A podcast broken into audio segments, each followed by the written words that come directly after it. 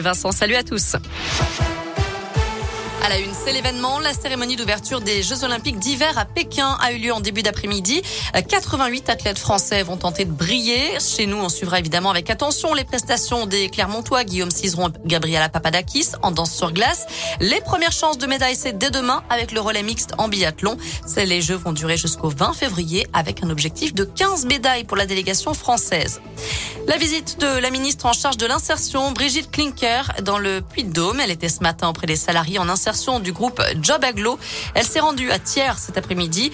Notez aussi la venue de la candidate socialiste à la présidentielle, Anne Hidalgo. Elle était à Clermont ce vendredi.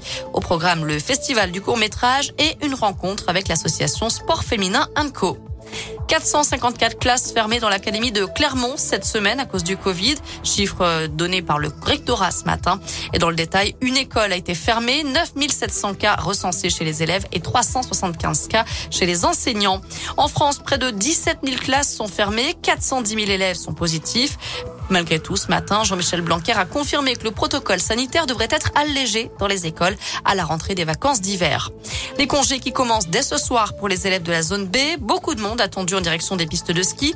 Bison futé voie rouge demain dans le sens des départs, orange pour les retours et c'est vert ce soir et dimanche dans les deux sens.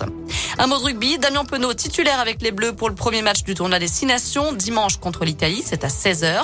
Notez aussi l'absence de Fabien Galtier, sélectionneur du 15 de France, qui a été testé positif au Covid.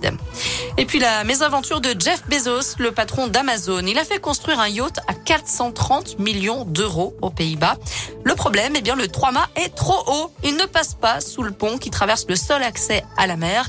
Milan, eh bien, on n'a pas le choix. Hein. Il faut démonter le pont historique de 1878 la mairie promet de le reconstruire à l'identique. L'opération sera remboursée. Merci beaucoup Naomi